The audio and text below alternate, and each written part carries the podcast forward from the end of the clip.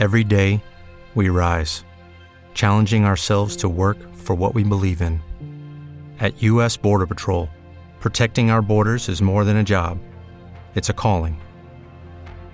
Agents answer the call, working together to keep our country and communities safe. If you're ready for a new mission, join U.S. Border Patrol and go beyond. Learn more at cbp.gov/careers.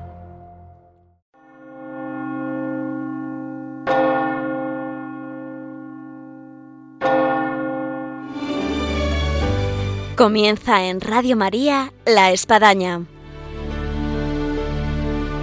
Un programa dirigido por el Padre Arturo Díaz desde el Monasterio de la Encarnación en Ávila.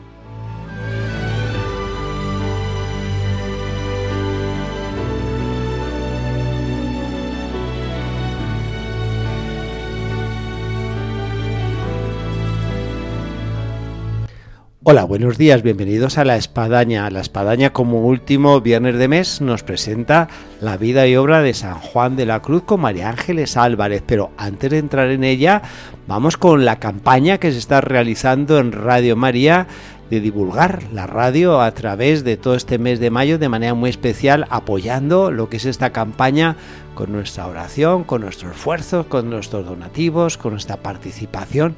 Así que escuchamos este mensaje y ahora comenzamos.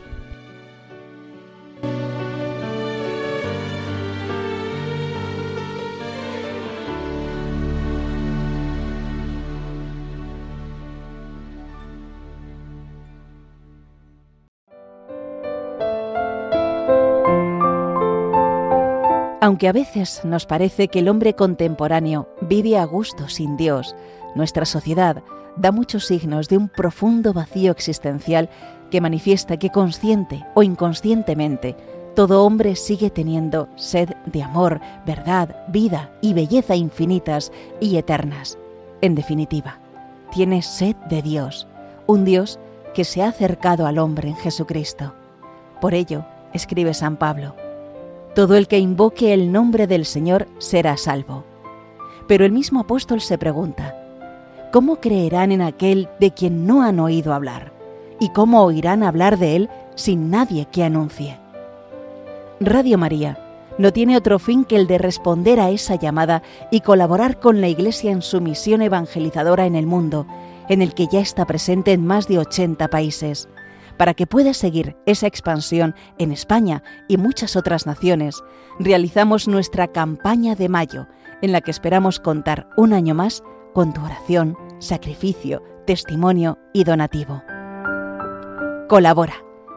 Puedes hacerlo sin moverte de casa, con una simple llamada al 91 822 8010 o a través de nuestra página web www.radiomaria.es, donde verás los números de cuenta a donde podrás realizar una transferencia bancaria o a través de pasarela de pago con tarjeta. Además, tenemos disponible el método de pago Bizum.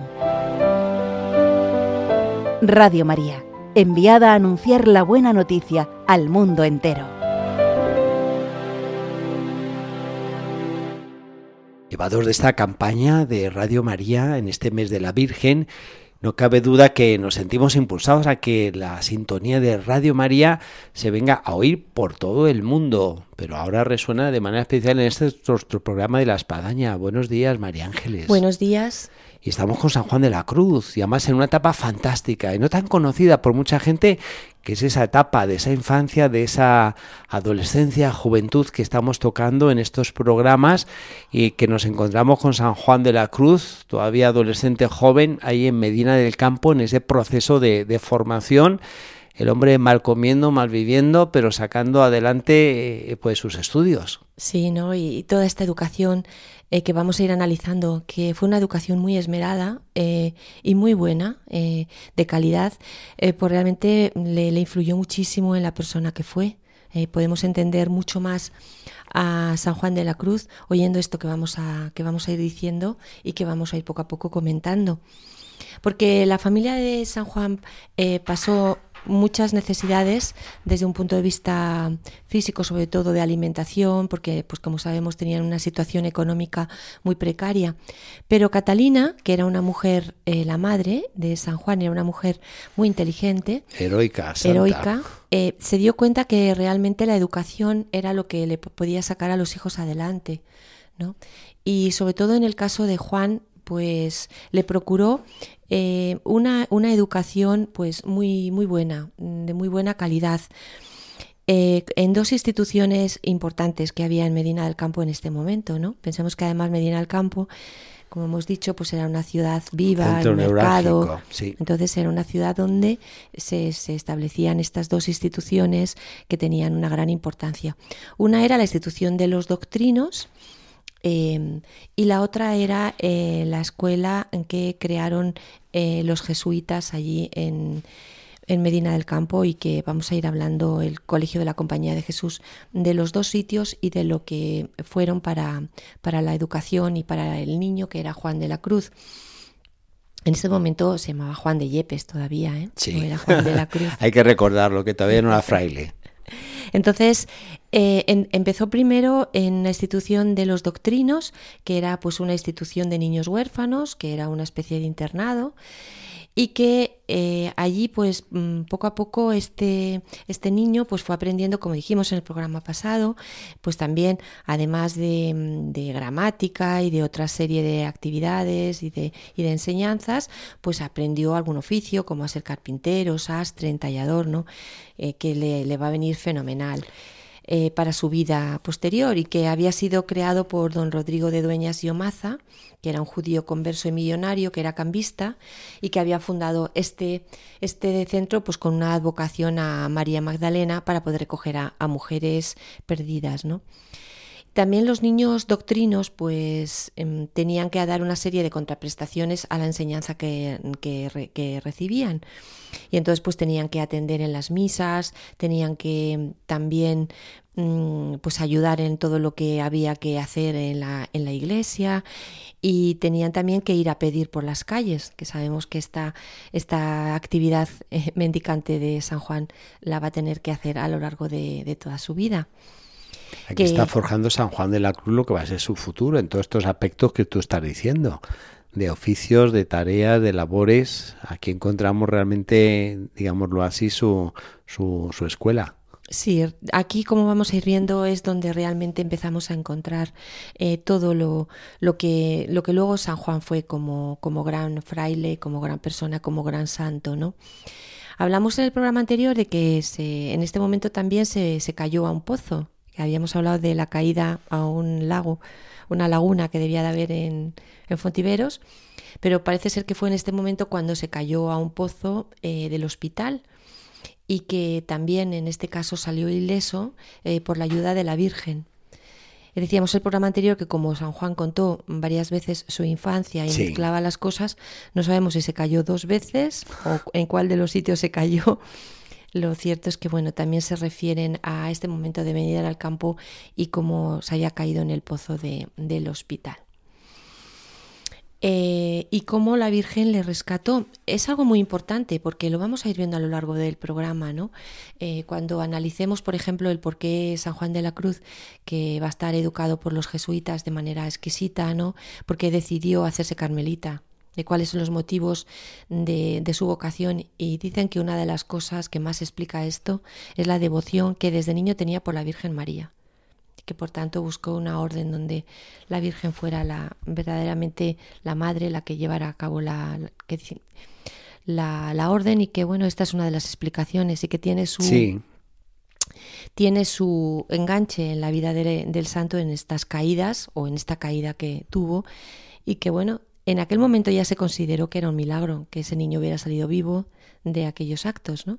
Pero bueno, eh, bueno, pues es una de las cosas que se sigue hablando del santo. Y además de este aspecto tan atractivo de lo que supone eh, la Orden del Carmen en torno al Monte Carmelo, a vivir conforme a la Virgen, alrededor de ella, una atracción fuerte que San Juan de la Cruz él sintió es la oración.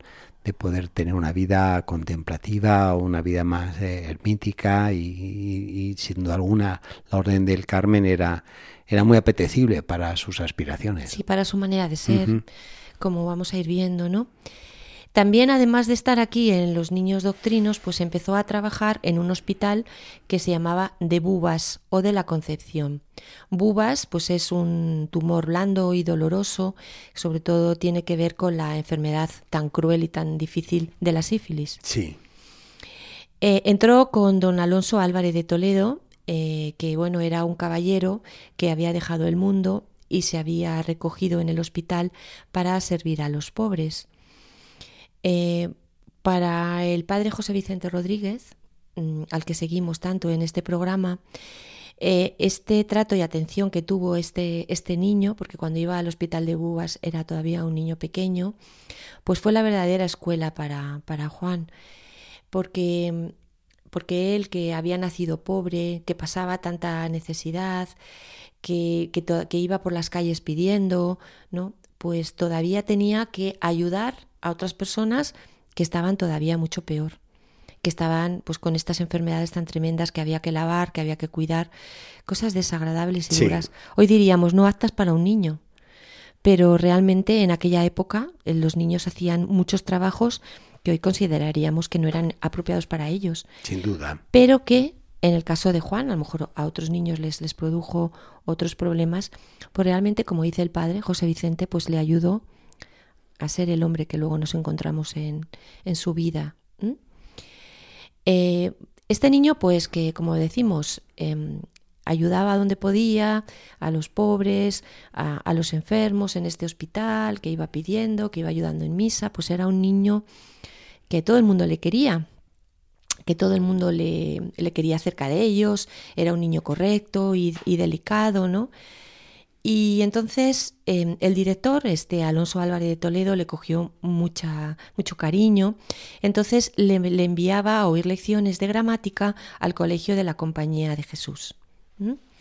Pero como tenía que ir a mendigar y a trabajar en el hospital, pues no tenía realmente mucho tiempo para poder estudiar. Eh, solo tenía un rato por la mañana y otro por la tarde, pero lo que nos cuentan es que eh, sí que sacaba horas de estudio, sobre todo de noche, porque como vamos a ir viendo a partir de ahora, eh, San Juan siempre fue un alumno excepcional. O sea, en su vida académica siempre fue un alumno de los mejores de la clase, como van a recordar también, y vamos a ver sus propios, sus propios profesores. Los jesuitas habían llegado a Medina del Campo en el año 1550 y al principio se hospedaron en el Colegio de la Doctrina, que es lo que estábamos hablando, que estaba allí San Juan. Y en el año 1552, un financiero de Medina, que se llamaba Rodrigo de Dueñas, pues eh, que había sido el fundador del Colegio de los Doctrinos y del monasterio de Santa María Magdalena Arrepentida, pues les donó una huerta, unas casas y un palomar, y ahí, en ese solar, se levantó el colegio al que luego asistiría Fray Juan y que se puso la primera piedra en el año 1553 y la puso nada más ni nada menos que San Francisco de Borja. Ah, bueno. Eh, hay un estudio muy interesante que recoge el padre José Vicente sobre el sistema educativo de la Compañía de Jesús, en un estudio que se ha hecho recientemente. Y ahí se puede ver eh, pues un montón de reglas y de funcionamientos que recoge el padre José Vicente en su libro y que yo pues me he centrado en él donde había pues un compendio de actividades piadosas, actos religiosos, eh, cosas de la conducta, la obediencia, las amistades, la lectura, ¿no? Y donde recogen, por ejemplo, qué maestros tuvo San Juan de la Cruz. Esto es algo realmente interesante, ¿no? Como como dijimos en el programa anterior, ¿no? Cómo determinan los maestros que hemos tenido las personas que somos. Y en el caso de San Juan, pues desde luego que así fue. Tuvo primero un maestro Miguel Ángel de Anda, que era vallisoletano, eh, de, luego tuvo a Gaspar de Astete, que era de Salamanca, que no era ni más ni menos que el famoso autor del libro del Catecismo de Astete. El famosísimo, hasta nuestros días, el Catecismo del Padre Astete. Pues también fue, también fue maestro de, de nuestro santo. Pero como gran educador, como persona increíble, ¿no? Eh, que estaba en este colegio, pues era el salmantino Bonifacio Martínez Benito, que era de San Martín del, del Castañar y que bueno fue en principio el confesor del hermano del hermano de Juan Francisco y este Bonifacio Martínez, pues como vamos a ir viendo, pues fue un maestro espectacular. No solo fue maestro de eh, gramática y de latín, sino que realmente, como vamos a ver un poquito, pues fue un humanista integral y que eh, estuvo dando clases durante 40 años. Esto lo recogió en un libro eh, muy, muy interesante que se llama Christiani Pueri Institutio. Bueno, es un, es un título un poco más largo, esto es un poco como se conoce a nivel así como más reducido. Eh, en este libro lo que trata es la que cómo debía de ser la educación de los niños cristianos, ¿no? Y cómo había que irlos formando poco a poco desde el principio. Decía él, por ejemplo, para que el niño se aficione a la religión, y sea vergonzoso y honesto, con lo cual será buen cristiano, respetará a los demás y conservará puro el candor de su alma. Es un método en, que lo que pretendía era como quitar el método del rigor y donde él consideraba que muchas veces hacia los niños había un gran desconocimiento, que no se sabía la verdadera valía que tienen y tampoco se conocía la verdadera debilidad. Eh, y que no se les trataba en el momento, según él recogía, como seres racionales. Y no se veía lo que los niños eran eh, y que se pensaba que pocas cosas buenas eh, podían hacer. Frente a esto, Bonifacio lo que decía es que los niños son las flores de la humanidad, lo más puro y delicado de ella. Y por tanto, al contemplar la belleza de los niños, debemos de verla no solo en el exterior, sino también en el interior. Que los niños eh, están llamados de manera natural a la religiosidad. A mí este dato me ha parecido realmente interesante, ¿no? Porque es una visión de la verdadera naturaleza de los niños y de la infancia para dejarles y conservarles en su verdad y en su valía.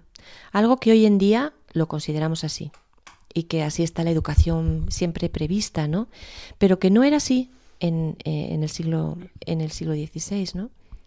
Y que por tanto este, este profesor lo que en definitiva quería es que se respetara la naturaleza de los niños y que la educación se adecuara a ellos, ¿no? Que no fuera una educación violenta, una educación que les que por, por un rigorismo ¿no? en cuanto a, a, corregir la conducta de un niño eh, les, les violentara, les afectara y, no les dejara ser lo que son. Seres, como él mismo decía, que ellos mismos tienden a la religiosidad de manera, de manera natural, como, como algo con natural, ¿no? Los jesuitas han sido grandes pedagogos y han sacado a luz pues manuales muy muy interesantes acerca de la formación de los niños, de los adolescentes, de la juventud, de catecismos, eh, en fin, y este aporte del padre Bonifacio es una es uno más de ellos, del cual podemos llegar a pensar, María Ángeles, cómo San Juan de la Cruz pues pudo ser un niño calcado de estos manuales. Realmente, él, todo esto lo aprendió. Pusieron ahí la, la, base los jesuitas de lo que luego fue este fraile carmelita, este santo. Yo, yo que lo estaba un poco. Eh, Porque algunos oyentes que nos están escuchando, quizás este dato no, no lo conocían. De que eh, San Juan de la Cruz pasó como niño, como adolescente, como joven por, por las manos educadoras de los jesuitas. Y, le, y le, realmente le ayudaron muchísimo a ser el hombre que hemos conocido.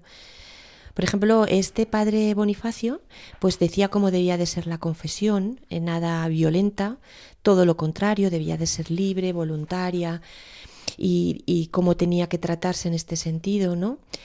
Y mm, toda esta labor, pues realmente, eh, pues caía en buena, en buena tierra, ¿no? En la persona de Juan de Yepes, que también tenía un terreno abonado con su madre, la viuda Catalina, y con su familia, ¿no? que al final siempre la familia es la que hace que una educación también florezca, ¿no? eh, la que hace que bueno que siga adelante todo el proceso educativo que este niño estaba teniendo en el colegio. Eh, el padre Bonifacio decía que había que tratar a los discípulos con amor y que no bastaba eh, saber hacer, sino que era preciso hacer, hacer. Algo que, me parece muy interesante. sí, sí, que ellos es un famoso principio jesuita. Que ellos hacer, hacer. hicieran realmente su vida y que ellos tomaran eh, las riendas de su propia educación mediante una pedagogía activa y dinámica donde se fomentaba la discusión oral entre los alumnos, donde además aprendían textos latinos, especialmente Cicerón y otros muchísimos autores, donde se les enseñaba a recitar en público eh, poesías y otro tipo de textos, donde aprendían y memorizaban muchas palabras de, peces, de aves, de distintos tipos de hierbas, donde llegaban, por ejemplo, a, ejercitar en el niño eh, a hablar latín, no solo a leer latín, es decir, donde pues los niños hablaban en latín y según eh, ellos decían, bueno, pues que esto lo hacían de manera natural, estaban preparados para poder hablar en latín y poder escribir, donde hacían representaciones teatrales eh, con textos que los propios alumnos hacían, donde también el padre Bonifacio hacía, donde todos luego los representaban, muchos de ellos pues con, ideas eh, bíblicas y con escenas que se inventaban. Por tanto, como vemos, una educación realmente muy dinámica. Sí, muy humanista, y en este caso muy jesuita también. Y que realmente creaba pues, pues unos seres libres, formados, eh, llenos de, eh, llenos de, muchos ideales y, de muchas cualidades, de muchas disciplinas que luego ayudan mucho en la vida, ¿no? a lo largo de la vida y que en esta época infantil y juvenil se captan de manera natural, algo que luego a lo largo de, del tiempo cuesta más, de niño parece que se aprenden las cosas de manera innata. Sí, yo creo que esto tenemos que aplicar a quien está escuchando nuestro programa la necesidad de la formación de los niños en doctrina, en catequesis, en virtudes cristianas porque luego efectivamente ya el, el, que ya tiene cierta edad pues es un molde no fácil. Sí, y también en todo lo que es el, el, modo de aprender, no solo de manera memorística en un libro, sino también de manera creativa, aprendiendo a discutir, aprendiendo a pensar, a razonar, a escribir, a luego declamar lo que uno ha escrito, a representarlo teatralmente.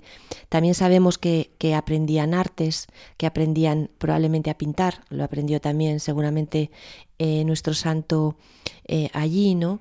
Eh, que le enseñaban en lo espiritual, le enseñaban en lo humano, ¿no? A ser una mejor persona, le enseñaban en el saber, como hemos dicho, en la poesía, en la pintura, ¿no? En fin, un montón de, un montón de cosas. Por ejemplo, las enseñanzas de Juan Bonifacio, mm, que algunas aparecen recogidas en sus cartas, sobre la predicación, de cómo deben de ser los sermones, cómo debe de ser la, declamación y la santidad del predicador, pues lo encontramos también recogido en el texto de la subida al Monte Carmelo de, nuestro mm, Santo Juan de la Cruz, ¿no? Parece como, como la pone por escrito todo aquello que él había oído y que había reflexionado sobre cómo deben de ser los predicadores tal y como había visto. Entre, entre los libros que estudió Juan de la Cruz y que se imprimieron en Medina del Campo eh, en el año 1561, pues está uno de un carmelita beato que era Bautista Mantuano, eh, que fue un padre que participó en el quinto concilio de Letrán y que fue general de la Orden eh, del Carmen en 1513 y que se llama la, obra Paternice Mariana.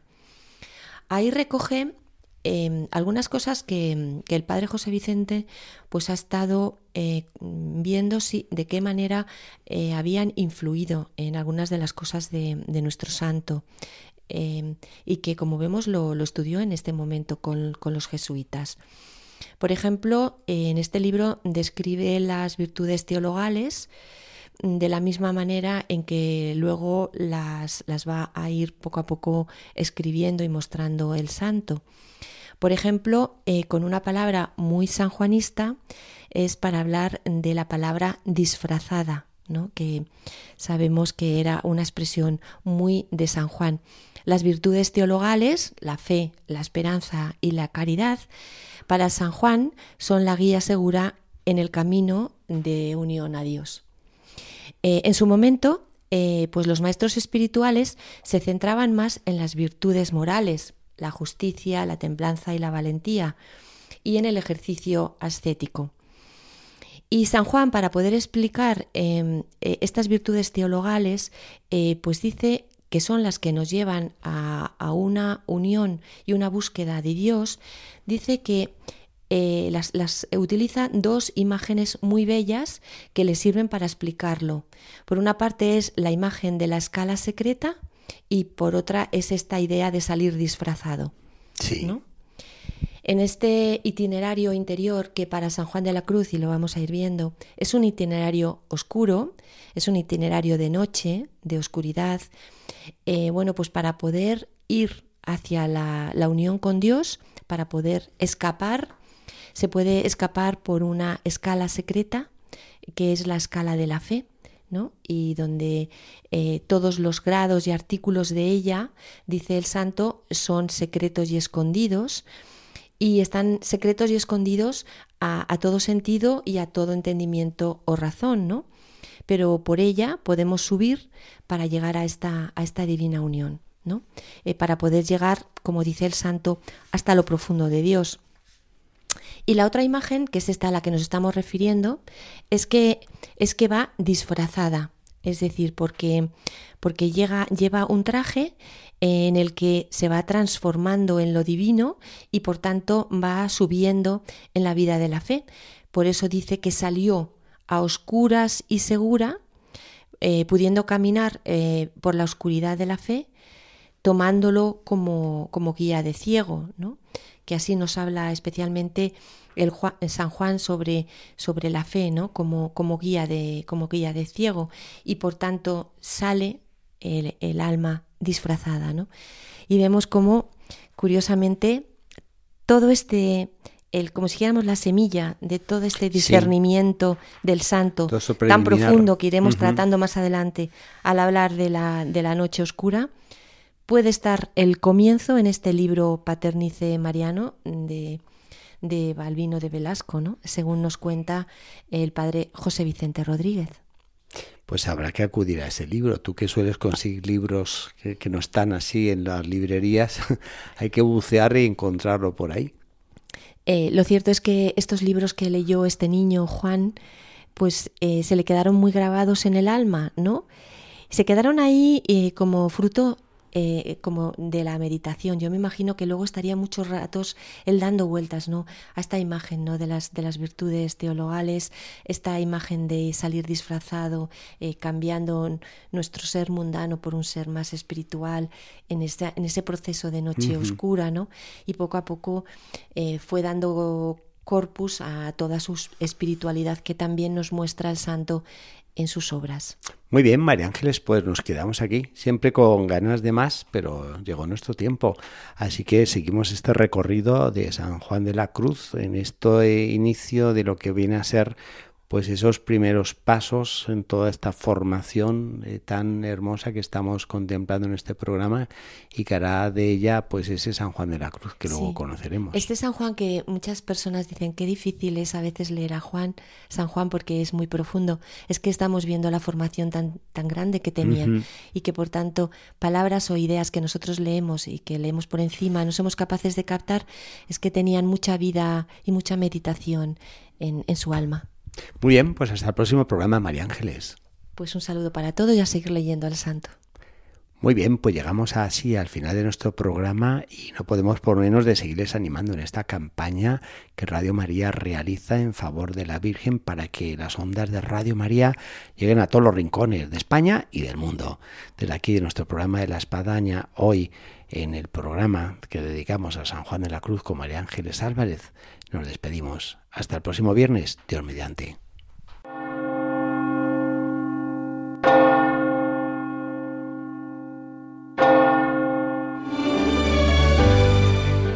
Han escuchado en Radio María La Espadaña, un programa que dirige el Padre Arturo Díaz desde el Monasterio de la Encarnación en Ávila.